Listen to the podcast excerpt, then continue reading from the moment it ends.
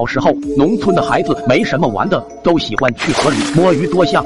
那天，我跟村里的小伙伴去河里摸鱼，我们一直向着河流的上游摸过去，直到天黑下来才往回走。走着走着，我突然感觉有点奇怪，平时只需十几分钟的路程，今天走了半个小时都还没有见到村子。我和小伙伴们顿时慌了，心想摸个鱼不会摸出什么幺蛾子吧？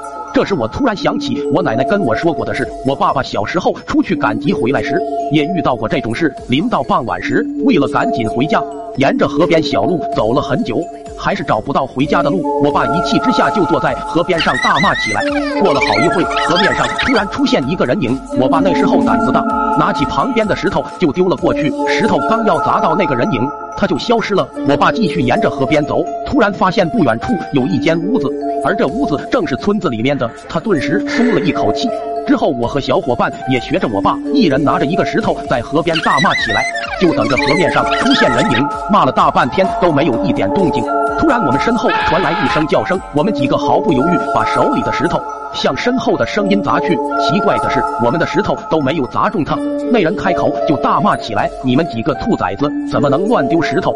砸到人怎么办？我仔细一看，原来是隔壁村的二大爷，连忙解释道：“二大爷，我们找不到回家的路了，就学着我爸小时候的办法，但是好像不管用。”说到这，我就很奇怪，你怎么会在这里呢？二大爷说道：“我准备去你们村子办事，路过这里，看到你们几个在破口大骂，就走过来了看看。跟我走，我带你回家。”我们几个对视了一下，半信半疑的跟在二大爷的身后，又走了半个小时。还是没有看到村子，我停下脚步，准备问下二大爷是不是走错了。这时身后传来一声狗叫，我们回头一看，发现是我家养的旺财。等我们回头看向前面的二大爷时，发现二大爷没了人影。再看下周围，却是一片坟墓。